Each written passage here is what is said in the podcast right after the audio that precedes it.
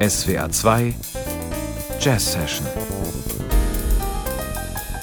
Heute mit Julia Neupert und einem Ausblick auf das kommende Jazzfest Berlin. Am Donnerstag geht es los. Eine Jubiläumsausgabe steht an unter der aktuellen künstlerischen Leiterin Nadine Deventer. 60 ist eine wirklich stattliche Zahl, vor der ich auch echt eine Menge Respekt und Ehrfurcht auf eine gewisse Weise habe. Das Jazzfest Berlin ist eines der traditionsreichsten Jazzfestivals in Europa. Und natürlich sind runde Geburtstage wie ein 60. dann auch hier irgendwie besonders. Spinning Time ist das Motto deshalb dieses Jahr. Wir spielen mit der Zeit und das vor allem in dem Fall mit dem Alter der Musikerin, die wir beim 60. Jazzfest präsentieren dürfen. Unsere Jüngsten sind neun Jahre alt und der älteste mit Alexander von Schlippenbach tatsächlich 85 Jahre alt. Geschichte, Gegenwart und Zukunft, das soll hier nicht künstlerisches Konzept sein, sondern ein gelebtes Bekenntnis zu den vielen Facetten, Ebenen und Beziehungen von Jazz und improvisierter Musik. Mehr dazu erzählt Nadine Devender in der kommenden Stunde und wir machen jetzt gleich am Anfang ein Spinback zur ersten Festivaledition, damals noch Jazztage Berlin. Am 24. September 1964 sagt Mitinitiator und erster künstlerischer Leiter Joachim Ernst Behrendt hörbar stolz in der neuen Philharmonie den ersten Konzertabend an. Guten Abend, meine Damen und Herren, liebe Jazzfreunde. Und nun habe ich die Ehre und das Vergnügen, die Berliner Jazztage 1964 zu eröffnen. Bum, bum, bum. Ba-da-ba-da-ba-da-ba-da-ba-da-ba-da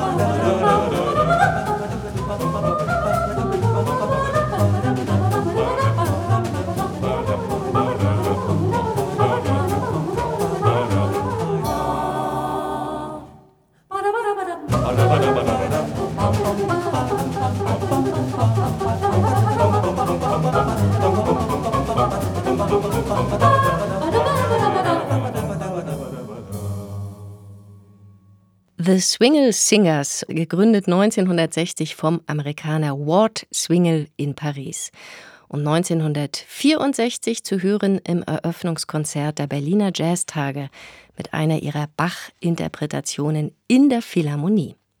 Die war das große Konzerthausprojekt der Nachkriegszeit in Westberlin. Neue Heimat der Berliner Philharmoniker und damit ein repräsentativer Bau für die klassische Musik, für die Hochkultur.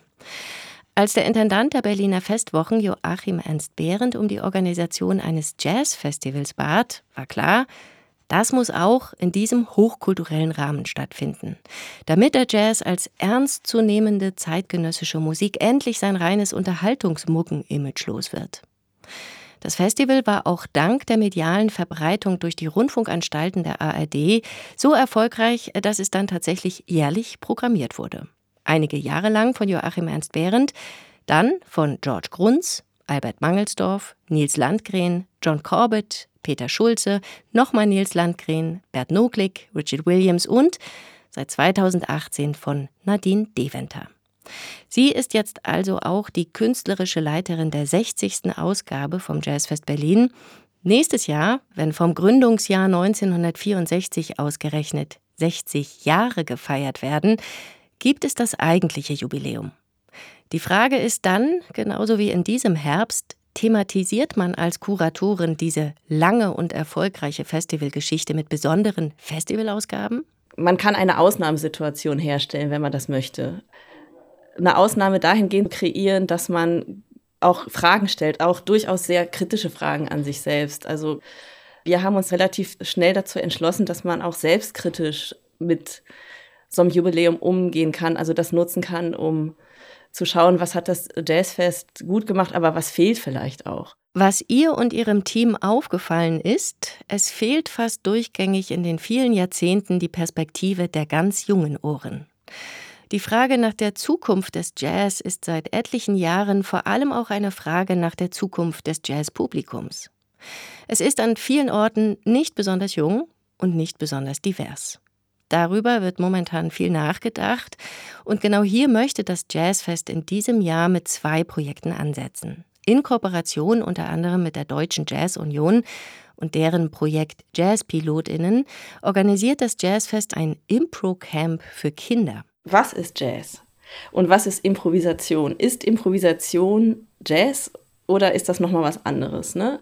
Im Impro-Camp können 30 Kinder eine Woche lang in ihren Herbstferien Musik machen, tanzen, malen.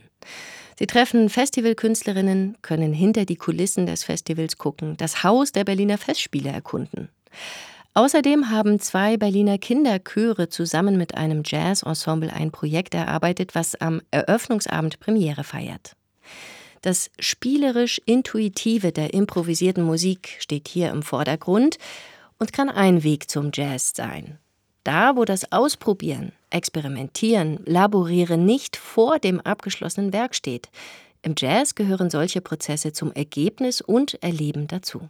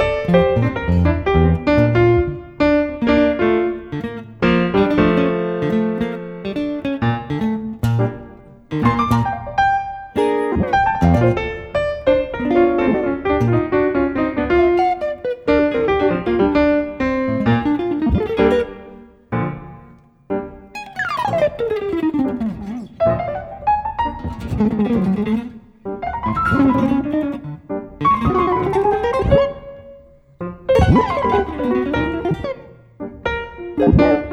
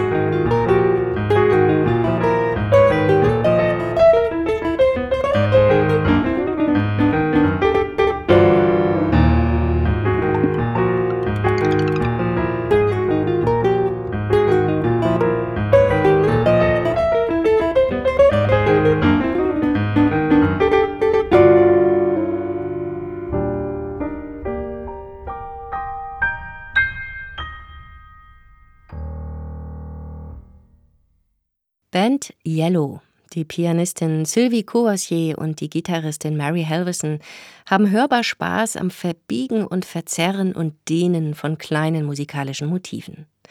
Das Duo aus New York eröffnet am Donnerstag um 18 Uhr das diesjährige Jazzfest Berlin im Haus der Berliner Festspiele. Am selben Abend wird dort noch ein anderes Duo auf die Bühne kommen, Aki Takase und Alexander von Schlippenbach. 75 und 85 Jahre sind die beiden alt. Der Legendenstatus des Berliner Paares ist hoch. Sie sind seit Jahrzehnten mit unterschiedlichsten Projekten fix Sterne des europäischen Jazz. Globe Unity, Japanic, Schlippenbach Trio, Auge, um nur ein paar zu nennen. Regelmäßig machen sie aber auch gemeinsame Sache.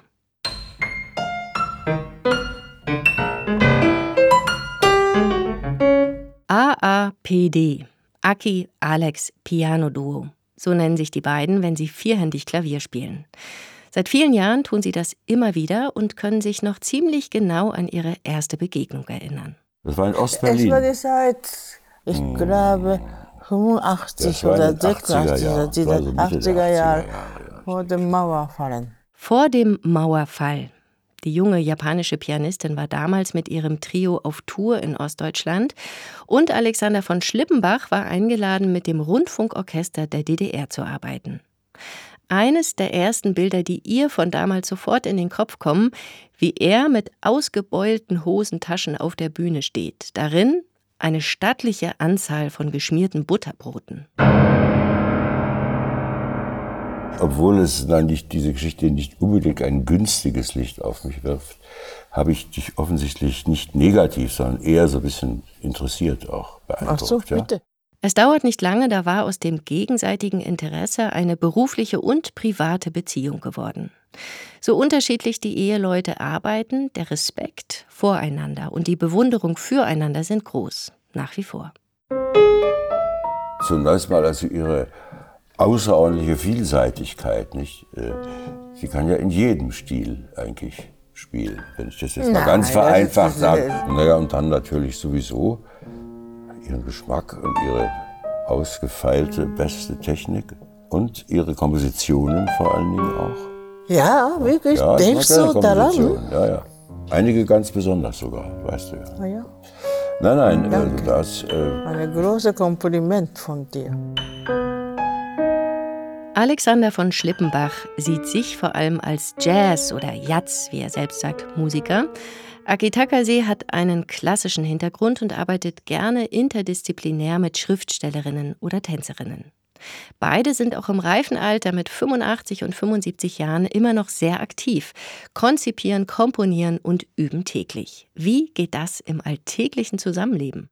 Ja, also wir haben Gott sei Dank eine ziemlich große Wohnung und haben also zwei Flügel und ein Klavier. Ja, und äh, insofern haben wir da schon ein bisschen er Platz. Er möchte gerne ein wirklich System. Das bedeutet, er hat mir gesagt, ich sollte nicht früh aufstehen, weil er gerne vor Mittag üben. Nein, nein, ist nee, eigentlich die, ich die ganze, nicht, äh, was? Es ist schon die Haus- und Schmutzarbeit, die ich morgens schon mache, nicht? Also Nein, nein, nein, nein, nein, Bier ich glaube äh, nicht. Nein, runter, nein, nein. Müll rauf. Gott, und du was. möchtest gerne alleine immer bleiben, ohne mich. Es gibt eine viel diskutierte, aber funktionierende Ordnung im Klavierduo-Haushalt der beiden. Und diese Ordnung überträgt sich auch auf das gemeinsame Spiel. Die beiden teilen sich dabei die Register klar auf, abwechselnd zwar, einmal sie links an den tiefen Tönen, dann wieder er, aber doch immer strikt getrennt.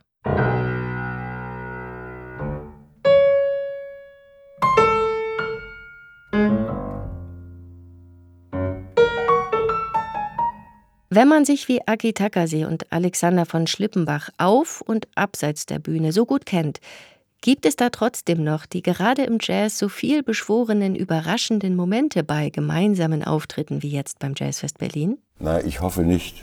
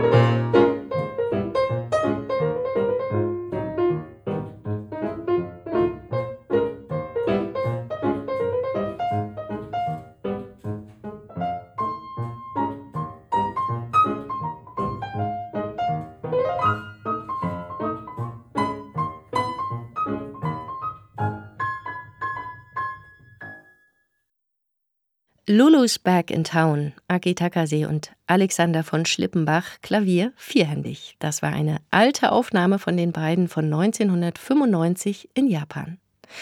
Übermorgen, am Donnerstag, spielen sie im Eröffnungskonzert vom Jazzfest Berlin.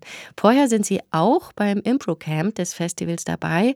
Und am Sonntagvormittag gibt es im Delphi Filmpalast noch die Deutschlandpremiere eines neuen Films über Alexander von Schlippenbach. Tastenarbeiter von Tillmann Urbach. Ich konnte schon vorab reinsneaken und bin begeistert. Also wenn der Film demnächst am 9. November offiziell in die Kinos kommt, sehr zu empfehlen. Apropos, es gibt seit vielen Jahren eben nicht nur Konzerte beim Jazzfest Berlin. Hier wie bei vielen anderen Festivals ist es inzwischen Usus, ein Rahmenprogramm anzubieten, zum Beispiel mit Filmen, mit Artists Talks, also Künstler und Künstlerinnen Gesprächen und auch mit Diskussionsrunden.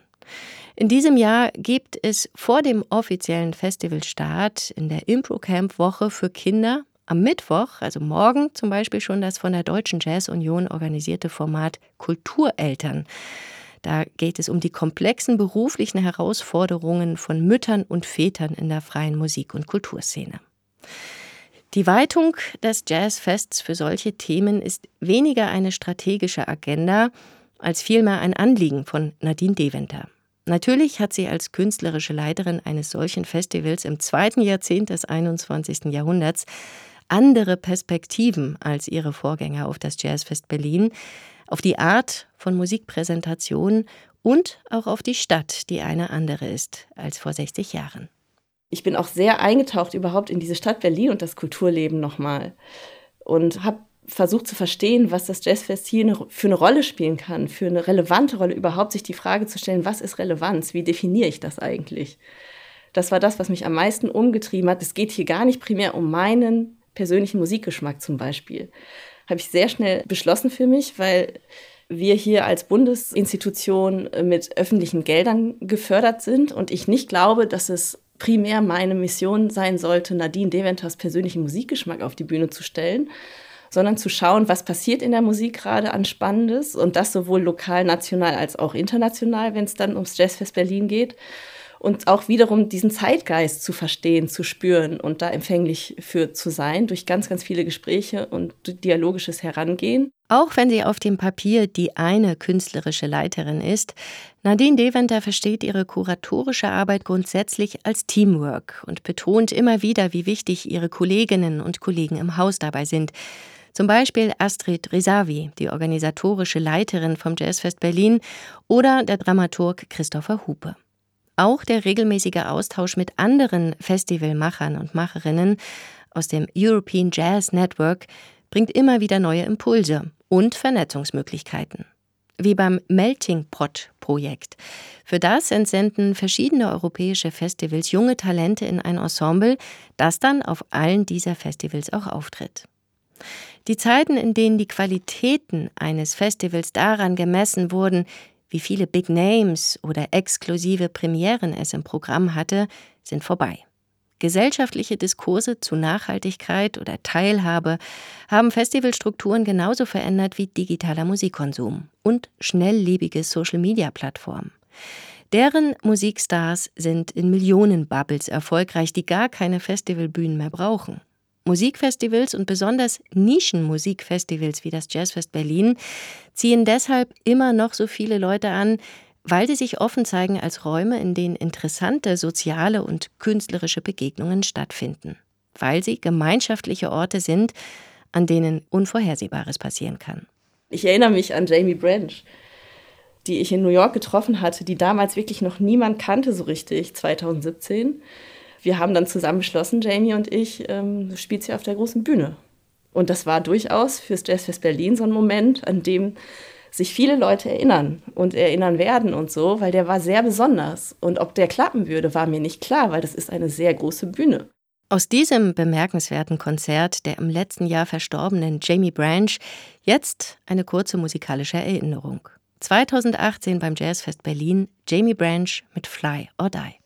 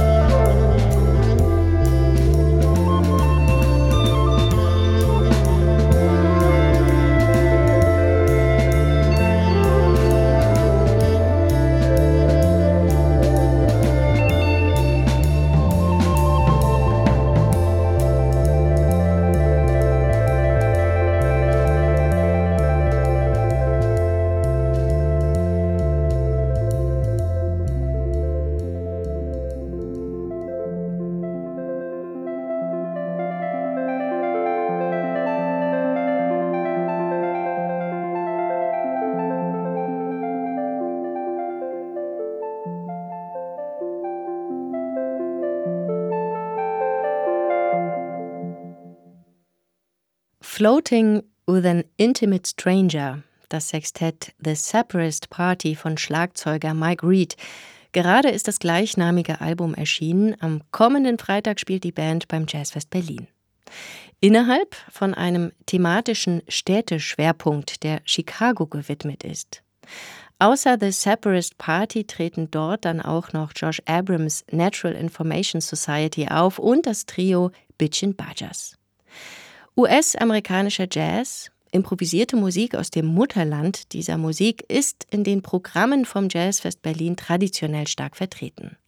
Nicht nur in den Anfangszeiten des Festivals, als die großen Jazzstars noch fast ausschließlich aus Nordamerika kamen.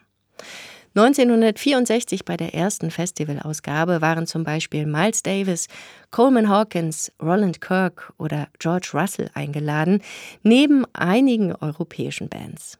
Während der sechs Jahrzehnte Festivalgeschichte hat sich die Balance immer mal wieder verschoben, aber wie gesagt, das transatlantische Band ist immer noch stark. In diesem Jahr sind unter anderem Altmeister Henry Threadgill eingeladen, Ingrid Laubruck, William Parker und eben gleich mehrere Bands aus Chicago, neben New York die vielleicht wichtigste Jazzstadt der USA. Unter anderem für diesen Schwerpunkt dürfte sicher einer der Berater der künstlerischen Leiterin Nadine Deventer zuständig sein.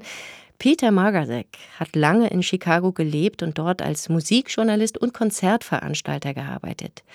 Vor einigen Jahren ist Peter Margasek nach Berlin gezogen. Ein großes Glück für Sie, sagt Nadine Deventer. Ohne den würde ich das gar nicht machen. Also das ist ein gestandener Musikjournalist mit ganz, ganz offenen Ohren, der ein viel größerer Musikexperte ist, als ich das jemals sein werde. Ich bin Festivalmacherin. Das ist, das geht zusammen. Niemand macht das auch alleine.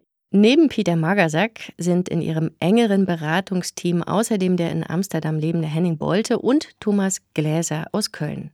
Und ihre Namen tauchen nicht nur als Credits im Programm auf, sondern sie haben unter anderem auch die Story auf der Jazzfest Berlin Website mitgestaltet. jazzfestberlin.de. Dahin lohnt sich ein Klick. Viele Audios, Videos und Texte stimmen da auf das Jazzfest ein. Interviews unter anderem mit Fred Frith, Marte Lea, Marlies Debacker, Andrew Cyril, Playlists, Essays und vieles mehr. Jazzfestberlin.de auf der Website gibt es übrigens auch ein sehr gut sortiertes Festivalarchiv, wo man eben zum Beispiel nachschauen kann, wer bei der ersten Festivalausgabe 1964 alles auf der Bühne stand. Und es gibt eine Mediathek mit Videos und Audios von 2023, aber auch aus den letzten Jahren. Abzurufen dort ist auch immer noch die Videoarbeit von Nancy Monier. Die ägyptische Musikerin hatte diese Videoarbeit 2021 beim Kairo-Schwerpunkt des Festivals präsentiert. In dem Projekt Nosset El Nofus, übersetzt so viel wie die, die nicht eingeladen waren, setzt sich Nancy Monier mit Aufnahmen ägyptischer Sängerinnen und Sänger aus den 1920er Jahren auseinander. Beim diesjährigen Jazzfest Berlin wird sie Nosset El Nofus live auf die Bühne bringen.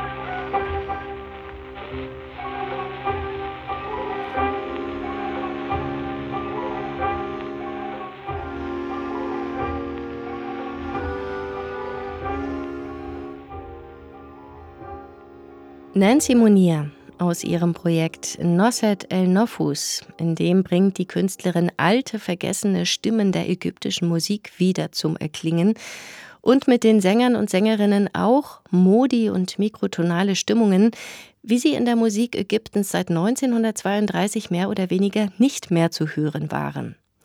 Der Cairo Congress of Arab Music hatte damals einen musikalischen Kanon beschlossen, aus dem bestimmte Klänge rigoros ausgeschlossen wurden. Aus verschiedenen Gründen. Nachhören und nachschauen kann man das alles in der Jazzfest Berlin Mediathek und das Projekt live erleben beim diesjährigen Jazzfest. Mit dabei in Nancy Moniers Ensemble dann auch Musikerinnen aus Berlin. Die sind überhaupt in verschiedenen Festivalprogrammpunkten präsent. Aki Takase und Alexander von Schlippenbach beim Eröffnungsabend hatte ich schon erwähnt.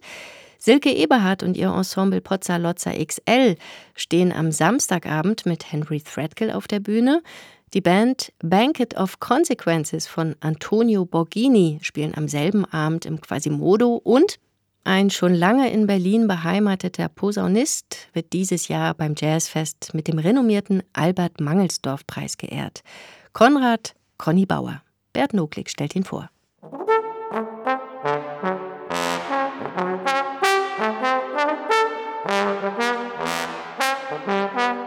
Eine eigene Sprache auf dem Instrument. Darum geht es im Jazz und in der improvisierten Musik, um etwas, das den Spieler oder die Spielerin unverwechselbar macht. Die großen Posaunisten des Jazz waren alle an ihrem Ton zu erkennen. J.J. Johnson ebenso wie Albert Mangelsdorf, nachdem der Jazzpreis benannt ist. Conny Bauer steht in dieser Tradition, aber seine Besonderheit besteht eben gerade darin, dass er nicht der Versuchung erlegen ist, das Vorbild Albert zu imitieren. Conny Bauer ist es gelungen, den großen Stilisten des Jazz etwas Eigenes hinzuzustellen international hochgeschätzt, mit zahlreichen Gruppen und Spielkonstellationen aktiv, gelang es ihm, dem exzellenten Teamplayer zugleich auch das Solospiel zu einer eigenen Kunst auszugestalten. All das hat sich über Jahrzehnte entwickelt. Spiele ja also fast ein bisschen sanglich, also wenn ich jetzt äh, so alles, was ich auch singen kann, also da vielleicht andere Melodien, aber diese Art Stilistik, das ist geblieben. Also es ist auch ein Lebenswerk, wenn man, wenn man sich darauf spezialisiert.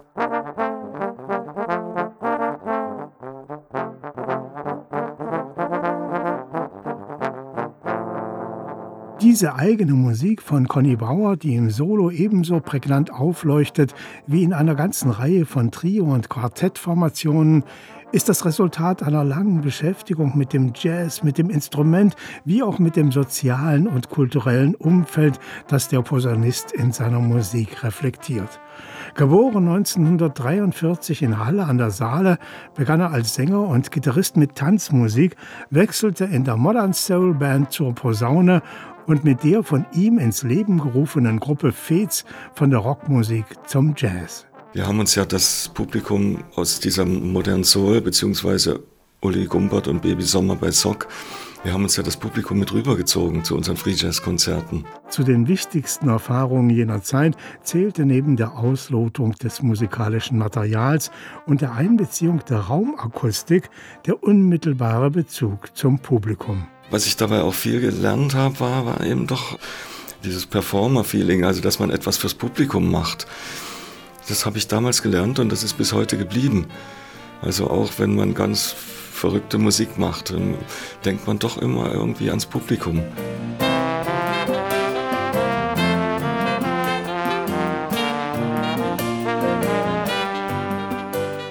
Zu den profilbestimmenden Gruppen des Jazz in der DDR und weit darüber hinaus zählten die von Conny Bauer mitbegründeten Bands Synopsis, das spätere Zentralquartett sowie Doppelmoppel. Bands, in deren Spiel der Posaunist seinen unverwechselbaren Ton wie auch sein sicheres Gespür für in sich schlüssige Verlaufsformen einbrachte. Improvisieren können viele, aber das ist es nicht so einfach äh, wunderbar äh, vor sich hin improvisieren. Da muss auch eine, ein gewisses kompositorisches Bewusstsein da sein, was man mit Formen macht, wie man das Publikum mitnimmt. Das kann man nicht verlangen, dass die Leute sich da endlose Improvisationen von Musikern anhören. Da muss man auch schon ein bisschen wie soll ich sagen, ein bisschen dramaturgisch denken. Das trifft auch für Conny Bauers Solokonzerte zu, bei denen er sich oft von besonderen Räumen wie Wasserspeichern, Kirchen, Museen und Denkmälern inspirieren lässt und die sich für das Publikum zu auratischen Erlebnissen gestalten. Im Solospiel ebenso wie mit seinen aktuellen Trio-Formationen steht Conny Bauer in der Tradition von Albert Mangelsdorf, nicht indem er dessen Material übernimmt oder gar dessen Spielweise imitiert, sondern indem er mit gleicher Gesinnung, gleicher Spielfreude und gleicher Wahrhaftigkeit musiziert.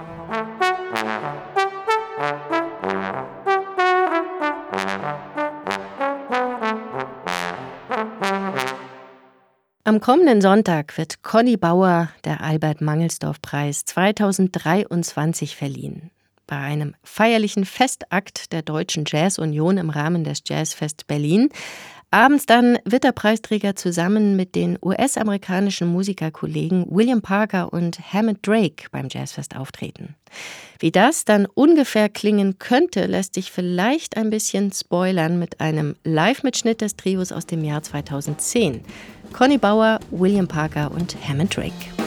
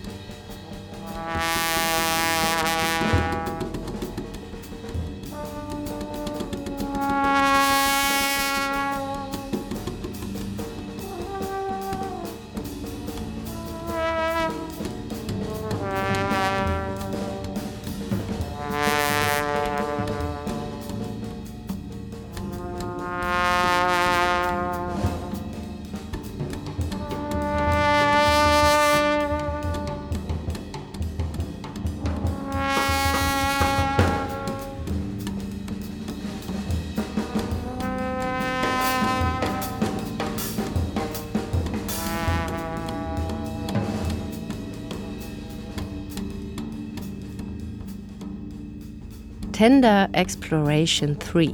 Conny Bauer, Hammond und William Parker die drei spielen am kommenden Sonntag beim Jazzfest Berlin im Preisträgerkonzert von Conny Bauer. Er bekommt in diesem Jahr den Albert-Mangelsdorff-Preis. Am Donnerstag geht das Jazzfest los, zum 60. Mal. Jedes Mal aufs Neue ist es spannend für alle Beteiligten. Aber als ein Festival innerhalb der Berliner Festspiele hat man dabei auch ein logistisches Team im Rücken, für das sie sehr dankbar ist, sagt die künstlerische Leiterin Nadine Deventer faszinierend einfach, wie das dann ineinandergreifen kann, wenn man die Planung dann, die ja dann wirklich über viele Monate läuft und auch mit euch Kolleginnen vom Radio. Also das ist ja auch ein Druck. Wir haben ja nicht nur das Publikum vor Ort, sondern wir haben dann auch das Glück, die ARD dabei zu haben, das Radio mit einigen Live-Schalten, aber dann muss es auch um 20.03 Uhr anfangen. So ist es. Da sind wir vom Radio streng. Weil wir natürlich wollen, dass Sie, dass ihr, unsere Hörerinnen und Hörer, keine stille, sondern Musik hören. Genau das passiert am kommenden Samstag. Alle Kulturwellen der ARD senden ab 20.03 Uhr live vom Jazzfest Berlin. SWR-Kollege Nabil Atassi moderiert die ersten vier Stunden, Uli Habersetzer vom Bayerischen Rundfunk und ich dann die Spät- bzw. Frühschicht von Mitternacht bis Sonntagmorgen früh um sechs. Die lange ARD Jazznacht vom Jazzfest Berlin mit vielen Impressionen, Reportagen, Gesprächen und natürlich Musik, live oder gerade erst aufgenommen vom Jazzfest Berlin. Wir freuen uns alle schon ziemlich doll drauf. Das war's für heute in der SWR 2 Jazz Session. Ein Ausblick auf die 60. Jazzfest Berlin Ausgabe. Die Sendung steht einen Monat lang online in der SWR 2 App und auch in der ARD Audiothek. Zum Schluss noch Musik von einer Festivalkünstlerin, die in Berlin zusammen mit der Trompeterin Susanna Santos Silva und dem Gitarristen Fred Frith zu erleben sein wird, die Schlagzeugerin Maria Portugal. Ich bin Julia Neupert. Tschüss.